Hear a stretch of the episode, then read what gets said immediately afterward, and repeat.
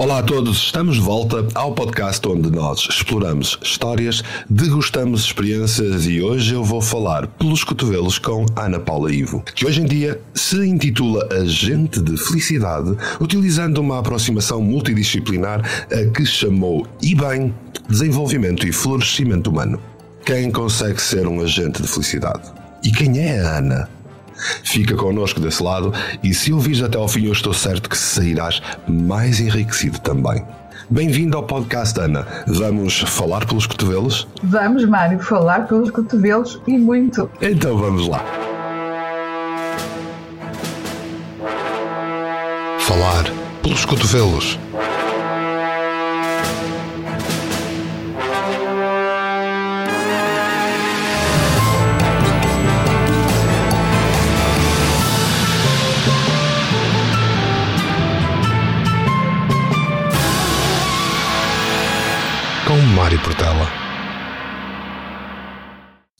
De seu nome Ana Paula Ivo, a nossa convidada de hoje formou-se academicamente em naturopatia e homeopatia, com um doutoramento em ciências humanas.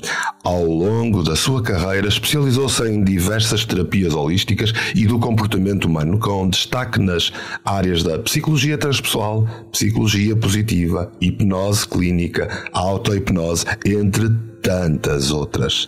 É praticante e mestre de Reiki desde 1989, autora premiada de quase uma dezena de livros sobre medicina holística, psicologia e espiritualidade. Obrigado, Ana, por estares aqui connosco. Hoje vamos então falar pelos cotovelos. Vamos, vamos a isso, Mário. Obrigada pelo convite. É um prazer estar aqui e estou à disposição para responder a tudo o que tu quiseres saber. Ah, então vamos a isso. Este podcast é patrocinado pela rádio do canal Portugal Místico, uma rádio online que foi inteiramente feita para ti. Está 24 horas disponível e agora com uma grelha semanal fantástica, onde tu podes perceber que à noite vais ter vários podcasts e durante o dia estás sempre acompanhado. Ora, vamos começar pelo início. Eu acabei de te apresentar assim de uma forma rápida, muito resumida, e havia tanto, mas tanto mais para dizer. Mas falta ali, como sempre numa apresentação destas, um pouco de alma na apresentação. Portanto, Ana, quem é Ana Paula Ivo? Podes não acreditar, mas eu ontem, quando me deitei, achei que era a primeira pergunta que me ias fazer. então acertaste. É verdade. Bom, quem é Ana Paula Ivo? Primeiro que tudo, eu sou um, um ser que vive misturada aqui neste planeta com todos os outros seres vivos e hum, a minha jornada tem sido uh, sempre uh, dedicada a, a acompanhar uh, as outras pessoas nas suas necessidades. E que necessidades? Normalmente são necessidades de saúde. Nunca ninguém vem ter comigo porque se sente bem disposto ou porque se sente bem, ou porque está feliz, ou alegre, ou que a vida está bem. As pessoas vêm ter comigo porque estão doentes, estão em sofrimento. E isto, eu, eu refletindo um pouco sobre esta questão, isto já não é exatamente algo que eu escolhi. Uh, é evidente que a partir de uma certa altura escolhi entrar por esta via de forma profissional mas na realidade isto foi sempre a minha, a minha, a minha forma de estar na vida desde, desde pequena. Portanto, tu conseguiste transformar uma espécie de maldição que te perseguia numa, numa benesse para a vida. Eu acho que já fazia transformação pessoal sem saber o que fazia. E sabes como? Eu vou-te explicar. Eu sou muito curiosa, é uma, uma das minhas, eh, talvez, uh, virtudes, se é que tenho alguma, uh, mas talvez uma das minhas maiores virtudes é curiosidade. E, e lembro-me perfeitamente de ainda ser uma, uma jovem teenager, sair da escola e entrar numa livraria um, na, na vila onde eu morava. E era uma livraria muito grande, muito grande, e, e, era assim, aquele cheiro dos livros era uma coisa que me apaixonava. E eu olhava para as prateleiras todas, mas eu não sabia o que é que eu queria, na realidade. Eu só queria mesmo um livro e não sabia o quê. E eu ia tantas vezes àquela livraria eu tinha 12 anos nessa altura e o senhor um dia, chegou, o senhor livreiro, chegou ao pé de mim e perguntou-me: procura algum livro em especial? Eu vejo, vejo cá tantas vezes, posso ajudá-la? Eu disse: eu, eu só gosto mesmo de olhar para os livros, eu não sei muito bem o que é que eu quero. Uh, e nisto há uma porta lateral que se abre uhum. e vai assim, e tem uma escada que vai assim para o, o, uma espécie de uma cave. E eu fiquei meio assustada, mas com aquela curiosidade. Mas há mais livros lá embaixo? E perguntei: há mais livros lá embaixo? E ele disse: sim, há, só que os livros que estão lá embaixo são livros que se calhar não são para a sua idade. Uh, mas eu posso ver. E ele disse: sim, então venha lá. E, e, é tão interessante que quando eu entrei naquele espaço, que era portanto uma, uma livraria de livros mais eruditos, e os meus olhos bateram num livro de Freud. Eu li pela primeira vez o livro de Freud com 12 anos. Sabes aonde é que eu li o livro? Escondida na casa de banho. ah, e isso de facto já nos conta imenso sobre, sobre aquilo que te inicia. Olha, Ana, nós já nos conhecemos há uns anos e eu tenho o privilégio de te ter como amiga. Ah, e fui acompanhando já algumas fases da tua vida e algumas fases desse teu percurso. Eu recordo-me que nós nos conhecemos quando tu quiseste fazer um refresh de florais de barra. Imagina, pois foi. Nessa altura, tu estavas de regresso a Portugal. Sim, foi. Depois de um tempo que trabalhaste em Inglaterra. Sim. Como é que foi essa aventura que te levou a outro país e que depois te fez retornar a casa? Ah, Ana Paula Ivo, como tu há pouco me perguntavas quem eu era, há, há quem me chame cuidadora, mas eu na realidade sinto que não sou uma cuidadora, eu sou uma amante. E eu, eu vou já explicar o que é que eu quero dizer eu vou já explicar. Eu gosto de amar, eu gosto de amar o amor. É? Por isso eu sou, uma, eu sou realmente uma eterna amante. E e eu fui para a Inglaterra por, para o Reino Unido por amor, por amor à minha filha. E hum, não há um amor maior para mim, é um amor é? é para todos os pais, obviamente. A minha experiência em Inglaterra foi duríssima, muito dura, porque eu já levava muito, eu levava uma, uma mochila muito grande de conhecimento, de aprendizagem, de trabalho, de experiência de trabalho, não é? Já 30 anos, 30 anos de trabalho, de estudo uhum. contínuo, etc. Sempre dentro desta, destas áreas holísticas, eu explorei sempre muito a, a, a psicanálise, a psicologia transpessoal. Um, eu ia com uma grande expectativa, porque eu já tinha, eu já tinha estado no Reino Unido num congresso, já tinha estado num hospital homeopático, eu tinha feito há muito, isto já tem muitos anos, é uma história que tem muitos anos, foi logo no início da minha carreira num hospital homeopático e, portanto, eles eram muito avançados para, para o nosso Portugal, eles eram muito avançados. E quando eu fui para o Reino Unido atrás da minha filha, porque foi realmente a palavra certa, não foi difícil largá-la, foi difícil dar-lhe as asas para ela voar sozinha e decidi acompanhá-la para me certificar que ela ficaria bem e que eu depois poderia voltar. Só que eu tenho um relacionamento de amor com o Reino Unido. Eu, eu lembro-me que a primeira vez que eu viajei para lá, que foi nessa altura dos 20 e poucos anos, prim... quando eu saí do avião, a memória do, do olfato foi uma coisa que me. Eu tive a sensação que eu estava a regressar a casa. E, e, e, foi para mim uma descoberta. Londres foi uma descoberta. Foi eu, eu andava e eu tocava as paredes na rua porque tudo aquilo é como se fizesse parte de mim, da minha genética. Revelava tudo. Depois nunca mais lá voltei e, portanto, voltei ao Reino Unido 30 e tal anos depois. Já não era o mesmo Reino Unido. A Ana também já não tinha 20 anos e, portanto, o, sonho, aquele sonho que eu levava comigo, aquela impressão que eu guardava de memória, desfez-se completamente. Desfez completamente. Exatamente. Então, é assim, Mário, respondendo à tua pergunta, foi muito uma experiência muito dura do ponto de vista pessoal. Do ponto de vista profissional, eu nem sequer consegui trabalhar na minha área. Descobri que eles pararam no tempo. Nós em Portugal estamos muitíssimo, mas muitíssimo mais avançados uh, na medicina holística dentro do campo do estudo holístico do que no uhum. Reino Unido. Eles continuam, nesta altura, do meu ponto de vista e pela experiência que eu tive, são altamente retrógrados uh, conservadores até mais não poder, e portanto eu nunca pude trabalhar na minha área. Eu tentei. Olha, mas entretanto passa esse tempo todo em que tu lá estiveste e tu Sim. regressas a Portugal, consegues retomar as rédeas de tudo e voltas uh, avidamente, nessa altura já, uh, ao teu lado profissional. Sim. Como é que tu descreverias este teu percurso nas terapias, em especial neste lado mais holístico e da psicologia? Como é que tu descreverias, em especial daí para a frente? Ou seja, o, o aquilo que te foi uh, engrandecendo nessa altura?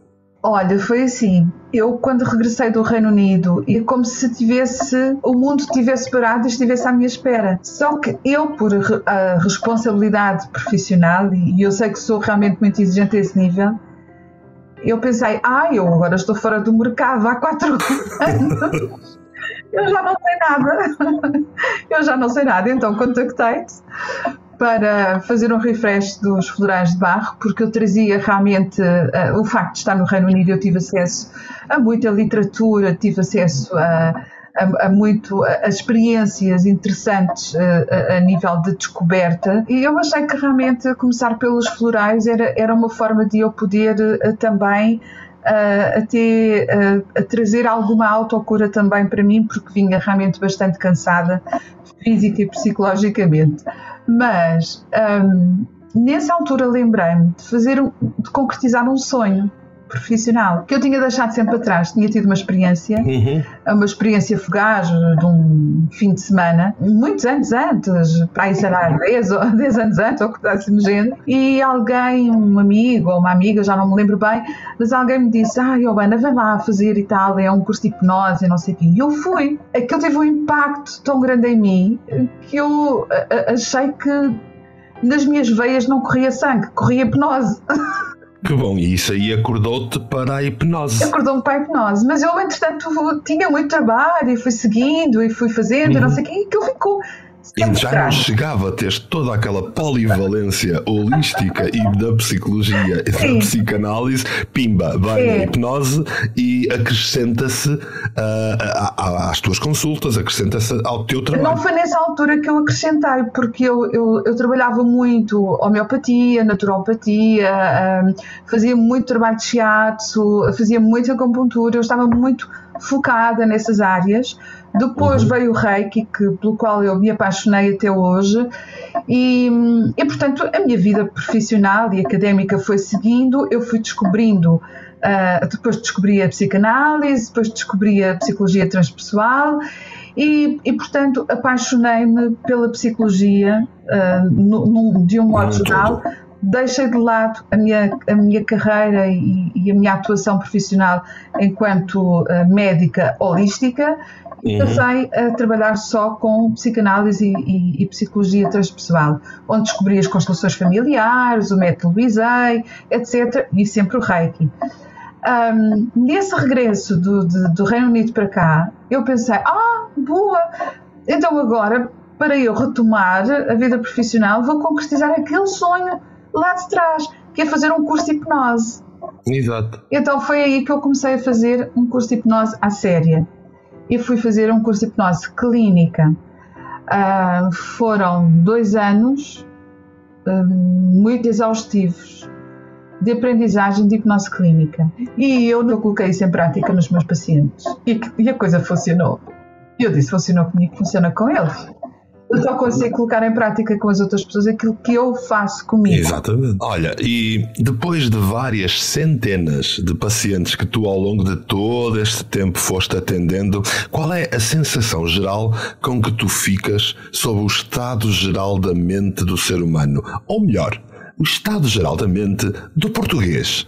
É assim, os portugueses são particularmente dotados em saber sofrer, gostar de sofrer, sentir prazer em sofrer. Não fôssemos nós o país do fato. Isto é um grande chavão, mas que é um chavão que tem esta realidade por detrás. Quem o disse a primeira vez tinha esta consciência. E quando se lhes faz uma proposta, vamos sair daí, ah, seria tão bom, mas isto já é assim, eu já sou assim desde sempre. E, portanto, são muito autossabotadores para o bem-estar. Hum, portanto, nós temos portugueses ou seres humanos em geral que são autossabotadores, que vivem na sofrência e esta sofrência começou a criar-te um ceticismo. E é por aqui que de repente tu começas depois deste caminho a desenhar um novo projeto. Sim. Olha, Mário, foi um processo doloroso, muito doloroso. Uh, quando, quando, tu, quando tu estás apaixonado, ou quando nós todos estamos apaixonados, a motivação é inesgotável. Mas quando tu te desapaixonas, tu entras numa tristeza profunda e foi isso que eu foi isso que me aconteceu. Eu além da hipnose clínica, eu fui especializar-me em auto-hipnose. Uhum. Para quê? Para dar às pessoas autonomia, para eu própria me autonomizar, uh, para não me deixar persuadir tanto porque eu, eu, eu, senti que estava viciada no conhecimento, na busca do conhecimento. Okay. Cheguei a um processo de exaustão, de perceber que as pessoas não estão doentes, elas, elas criam as suas próprias doenças para se desresponsabilizarem das suas vidas e que o meu esforço em tirá-las dali não surtia efeito porque elas não querem sair. Tu só, tu só mudas de hábito se tu quiseres mudar o hábito. Exatamente, só se ajuda quem de facto quer ser Exatamente. Ajudado. Então eu desapaixonei-me. Uh, não te vou dizer que não faço, se for necessário uh, e em termos de urgência, obviamente que sim, que socorro seja quem for, mas eu deixei de praticar hipnose por estar exausta, não por praticar hipnose, mas estar exausta por tentar tirar as pessoas de, dessa sofrência, desse sofrimento que é um, o alimento, que é, que é um alimento que as pessoas adoram alimentar-se de sofrimento. Exato. Então eu, eu fiz um tempo sabático eu encerrei o consultório porque eu deixei de acreditar no que estava a fazer, foi fechar a porta a 30 e muitos anos de profissão. Fiquei triste, entrei em depressão, tirei um tempo sabático, não queria falar com ninguém. E, e com a pandemia comecei novamente a ser solicitada para as consultas, porque as pessoas estavam em pânico, porque estavam, estavam doentes, começaram a ficar pior. Ainda, ah, então, mas a pandemia não é um sofrimento. Foi, foi é um, mas é um sofrimento que tem saída. É um sofrimento que abriu portas. E essas portas que se abriram foram realmente as novas tecnologias que expandiram a uma velocidade vertiginosa. Então fui à procura de qualquer coisa de novo. E encontrei algo ao qual eu nunca teria acesso se não fosse realmente esta, esta porta tecnológica, que foi um curso de uh, Positive Psychology na Universidade de Harvard. O que não é acessível ao comum dos mortais. Mas graças à pandemia passou a estar Exatamente. mais acessível. Este, este curso ele, ele, ele acontece na, num polo académico da, da, da Universidade da Pensilvânia.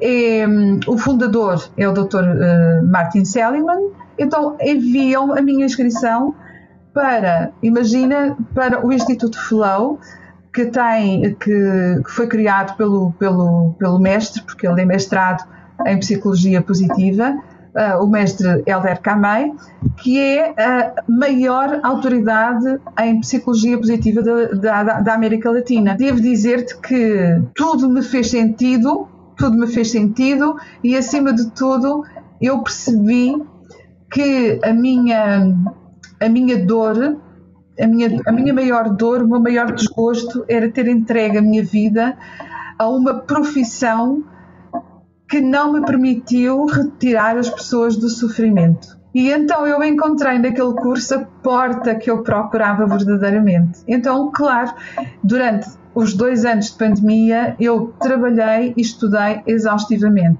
O ser humano não é os traumas, o ser humano não é aquelas memórias. O ser humano é feito de outra coisa, é feito de potenciais altamente positivos e, e foi isso que eu descobri na, na, psicologia positiva. Portanto, o que é que me aconteceu?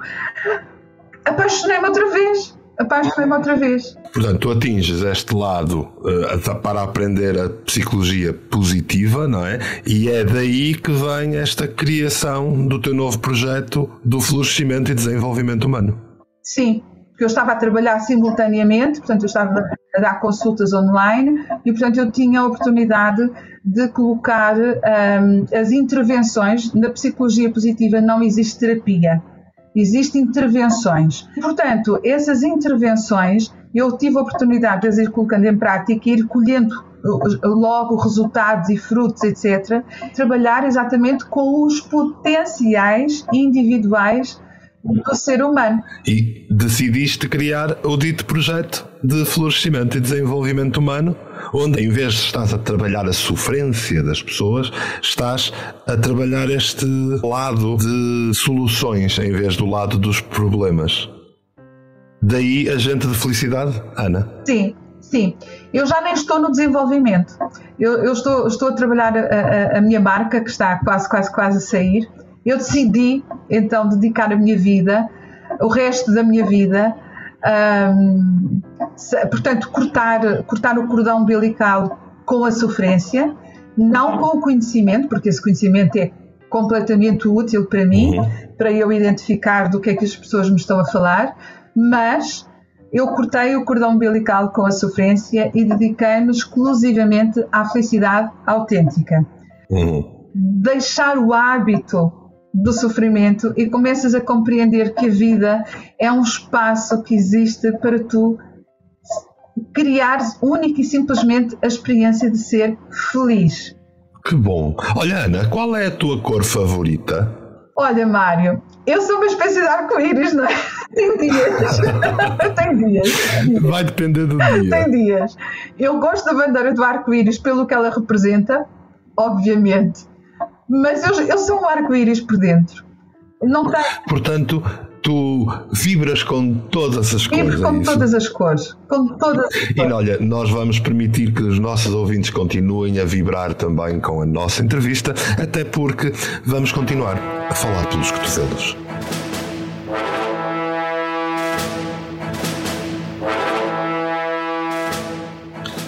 Ora bem, eu não quero parecer de todo que estou a correr a tua vida com demasiada rapidez, até porque é uma vida que, que, como todas, tem que ser saboreada. Mas na verdade é que tu tens imensas nuances interessantes que davam por si só uma entrevista. Por exemplo, participaste numa rádio durante algum tempo. Tiveste a dita livraria, uh, tudo experiências fantásticas que um dia podemos até abordar em segundas e terceiras entrevistas, quem sabe. Só que eu agora queria mesmo abordar todo esse caminho que tu finalmente te deparas com a descoberta do budismo Sangha-Kadampa. Conta-me tudo. Olha, este, este, este é, assim, é o, o, meu momento atual, não é? O meu momento atual é esse. Eu, eu a partir do momento em que cortei o cordão umbilical com a sofrência, eu deixei de dar consultas. Portanto, eu não dou consultas. Uh, e, portanto, uh, o, o, que eu estou a fazer é, portanto, a criar esta marca do florescimento humano e colocar todo o meu conhecimento enquadrado, cruzado, a, a fazer essa ponte entre a sofrência e a felicidade autêntica e deixar ficar nas plataformas online e as pessoas adquirem, fazem e usufruem aquilo que entenderem. A minha, a minha intenção é apenas manter as minhas redes sociais ativas com estes temas, ir despertando a atenção das pessoas para estes temas eu realmente uh, apercebi-me que estava com, uma, com, com, sintomas de burnout. E, e, juntei o útil ao agradável e disse: Ok, corta. Eu fiquei, eu fiquei, fiquei uh, os primeiros dias soube-me bem, as primeiras semanas soube bem, parecia que estava de férias, mas depois eu comecei a entrar em crise, porque hum, a amante, a apaixonada, deixou de ter objeto para se apaixonar. E, portanto, não tendo essa motivação, eu comecei a ficar cada vez mais doente e o corpo começou a dar sinais. E eu comecei a pensar assim: ok, vou agarrar novamente neste projeto da psicologia positiva. Mas falta a ponte. Falta a essência. Onde é que eu vou buscar isto? Então é isso que eu estou a sentir. Eu estou-me a sentir vazia eu não acreditava em nada. Quem, quem estuda ciência rapidamente desacredita de tudo. Mas eu, como não, não tinha, não tenho religião, não tenho partido político, não tenho clube de futebol, ia para onde? Não é? Fiquei mesmo doente, fiquei mesmo doente. E foi nessa busca, claro que eu procurei ajuda, nós os dois até conversámos bastante sobre isso, e, e eu percebi que aquilo que eu precisava de fazer era de me reconectar novamente com essa minha semente humana. E essa minha semente humana chama-se, eu não tenho problema nenhum, não tenho nenhum preconceito com a palavra, espiritualidade. Para mim, a espiritualidade não é acreditar num ser, não é acreditar que. Não é, não, eh, a espiritualidade não está fora de mim, está dentro de mim. Os milagres não estão fora de mim, estão dentro de mim. Exato. Uh, da mesma maneira que as minhas necessidades não estão fora de mim, estão dentro de mim. Portanto, o que eu precisava mesmo era de encontrar esse meu caminho de transcendência. Não é que me ajudasse a fazer então essa ponte para essa felicidade autêntica. E só depois disso é que eu posso realmente criar uma marca e, e falar às pessoas uhum. de forma real, tendo a consciência total de que eu não estou a conduzir ninguém para algo que depois diga assim: Ah, cheguei lá e não havia nada. Não, eu, não é nada disso que eu quero.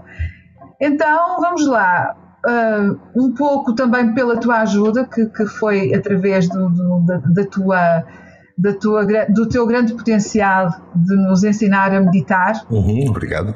Eu comecei automaticamente a sentir que isso, logo nas primeiras meditações, que me, que me, que me conectou o ânimo, a alma, o ânimo, não é? E depois, um dia, só por mero acaso, uh, num sítio onde eu já tinha passado tantas vezes desde 2017, e já tinha olhado para lá e tinha dito: ah, que edifício tão bonito, mas nunca tinha tido a coragem de lá ir.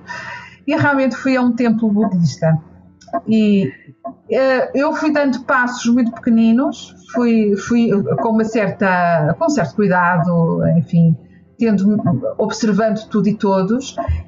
E o que eu observei naquele lugar é que as pessoas são todas bem dispostas, sorriem, são bondosas, são silenciosas também quando é necessário, não exigem nada, não te pedem nada por troca, não te perguntam quem és, de onde vens, interessam-se por ti, interessam-se por te conhecer. E eu fui fazendo as meditações, fui criando um biorritmo uh, com as meditações, uh, uh, tive muito, muita curiosidade com as preces que não percebia nada do que é que aquilo queria dizer, e de repente eu recuperei a alegria de viver.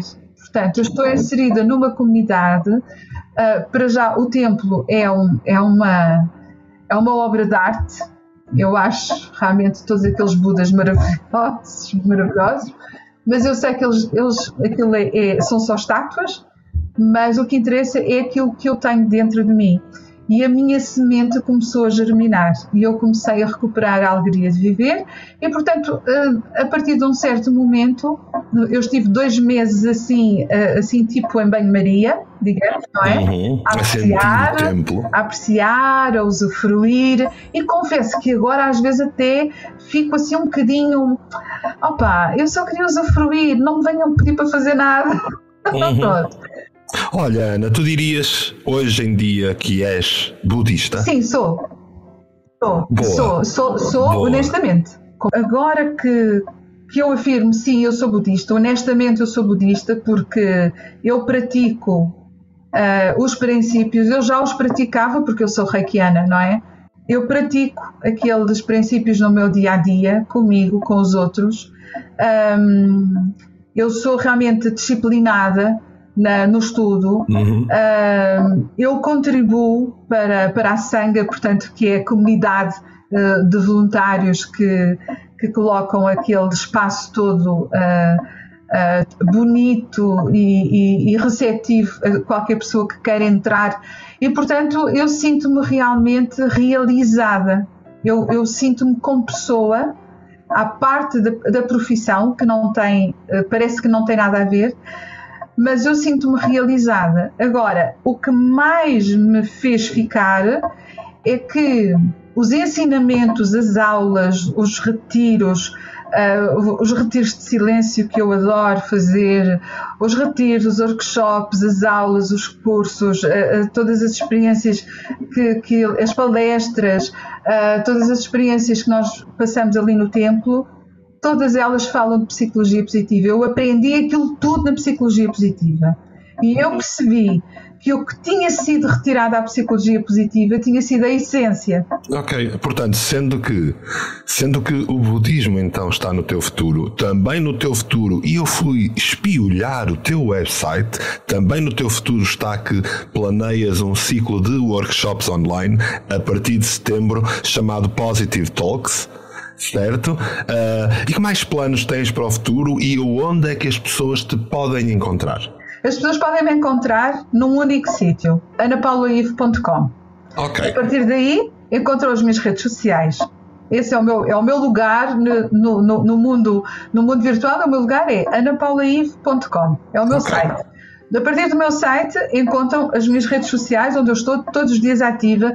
Hoje em dia mais no Instagram, que faz logo emparelhar, eh, está emparelhado com, com, o Facebook, etc. Mas é onde eu estou todos os dias. Agora, o que é que podem encontrar mais? Uh, a minha intenção é realmente, um, ehm, como de facto uh, agente da felicidade, eu vou agora aqui buscar o agente da felicidade. Uhum quando tu estás na rua, ao pé de um polícia, tu, eu não sei como é que tu dizes, mas eu costumo dizer senhor agente ou, ou senhor uhum, polícia. Sim. Mas nós sabemos que é um agente da autoridade. O agente da autoridade é aquele que age com a autoridade. Uhum. É aquele que tem a autoridade para fazer alguma coisa. Portanto, a mim foi-me dada a autoridade para conduzir o mundo para a felicidade. O ser humano para a felicidade. É por isso que eu recebi esse título depois da minha formação de, de, desta, desta pós-graduação de Psicologia Positiva. Psicologia Positiva não é só para pessoas, é para pessoas, é para instituições e é para a sociedade. É para nós criarmos melhores sociedades e melhores instituições. E as instituições também são empresas, e as empresas são feitas de pessoas. Certo? Verdade. Pronto. Então caminhamos todos juntos na direção da felicidade.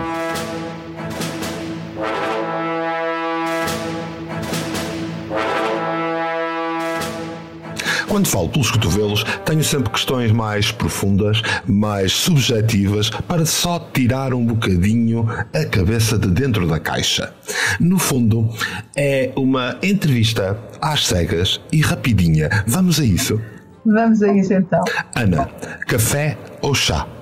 Olha, eu prefiro café, mas como tenho hipertensão arterial, tenho que beber chá. Ora, lá está ali a saúde a dividir-te nesta resposta. Ana, o que é que te inspira? O que é que é verdadeiramente a inspiração dos teus dias de hoje? Olha, é parar o que me faz mal e só fazer o que me faz bem. Olha, isso é fantástico porque o meu mote de vida, para quem já me conhece há muitos anos, é o que não te faz bem, não te faz falta. Ana, jantar de amigos ou um recatado jantar em casa? Ai, eu adoro jantar de amigos. Adoro, adoro, adoro. Adoro, adoro. Adoro Ora, está. E Ana, gengibre ou canela? Canela, sempre canela. Não é arroz doce com canela, é canela com arroz doce. Olha, se tivesses de adjetivar a humanidade com um sabor, A que dirias que sabe a humanidade dos dias de hoje? Olha, a humanidade sabe a Coca-Cola. Primeiro estranha-se e depois entranha-se. Ora, esta é uma resposta que eu não esperava. Ana, se tivesses um milhão de euros agora, com a condicionante que tinhas que o gastar todo numa semana, o que é que imaginas que farias? O que eu faria era, eu comprava uma ilha, chamava-lhe Ilha da Felicidade e, de, e punha assim um, um, um slogan: Venham todos! o que dirias que as pessoas mais subestimam em ti ou que habitualmente ficam com a ideia errada? Sim. As pessoas subestimam a minha bondade, subestimam a minha a minha empatia e as pessoas muitas das vezes confundem uh, a minha empatia e a minha bondade com fragilidade. Uhum. Ana, um bom livro ou um bom filme? Ah, não, não, não, não, não há escolha possível, tem que ser os dois. Os dois têm, os dois têm que estar presentes. Um bom filme e um bom livro em, em situações diferentes, mas sempre. Eu viajo sempre com livros e também agora já viajo com filmes, não é? Porque já se pode viajar com filmes mas, eh, mas não, consigo, não, não posso fazer essa escolha. Ok. Olha, Ana, o que é que eu devia perguntar-te que não te perguntei enquanto falávamos pelos cotovelos? Olha, o que é que tu me podias perguntar? Uh, como é que eu imagino a humanidade daqui por 10 anos? Uhum. E então diz-me, como é que imaginas a humanidade daqui por 10 anos? Daqui por 10 anos, eu imagino a humanidade francamente mais feliz. Uh, eu, o Martin Seligman tem, uma, tem um objetivo, criou a psicologia positiva com o objetivo de, em 2051, 51% da humanidade já estar a viver a, a, a felicidade autêntica nesta próxima década eu vou dedicar-me ao florescimento humano e, portanto, tenho a certeza que daqui por 10 anos a humanidade será muito mais feliz. Quando chegar a, 2051, 51% da, da, da população já será com certeza a felicidade ao todo. Muito bem, portanto, terminamos aqui eh, com a certeza de que falamos pelos cotovelos com esta última pergunta, mas terminamos num mote de otimismo. Sim. E assim foi a nossa conversa que podia bem alongar-se durante horas, até porque nós dois, quando estamos à conversa, nós perdemos-nos no tempo. É uma conversa pelos cotovelos. Mesmo. em meu nome e em nome dos ouvintes do podcast, queria desde já agradecer-te pela disponibilidade, por esta agradável conversa, Ana, e é sempre fantástico acompanhar a experiência de alguém que trilhou um caminho tão cheio de nuances interessantes e que tanto nos enriquece perceber que há mais vida além do que aquilo é, do que aquilo que é habitual. Então deixa-me também deixar o meu agradecimento uh, primeiro que tudo a ti, que, que és o mentor deste projeto tão maravilhoso, tão único, tão original, e agradecer também aos ouvintes. E se me permitas, uhum. por favor, venham todos para a Rádio Portugal Místico. Venham usufruir daquilo que tu disponibilizas, não de uma forma gratuita, mas em forma de oferenda. É, é diferente, o gratuito e a oferenda é diferente. É uma, é a oferenda é um presente que se, que se oferece do coração e com o coração. E é também assim que eu aqui estive nesta, nesta entrevista e estarei sempre em qualquer colaboração que peças. Muito obrigada por esta oportunidade, obrigada aos ouvintes por escutarem esta conversa pelos cotovelos e obrigada a ti por existir com todos estes teus projetos. Obrigado, Ana. Da mesma forma, queria agradecer profundamente então a todos aqueles que ouviram este podcast, seja na rádio do canal Portugal Místico ou em qualquer outro suporte. Deixando desde já a promessa de voltar na próxima semana para mais um podcast. Não se esqueçam de participar ativamente através dos comentários nas várias redes. Dá-me feedback daquilo que tu achaste, mostra-me o que gostaste, dá-me aquele like, aquele gosto ou aquela subscrição, como tu preferis chamar-lhe.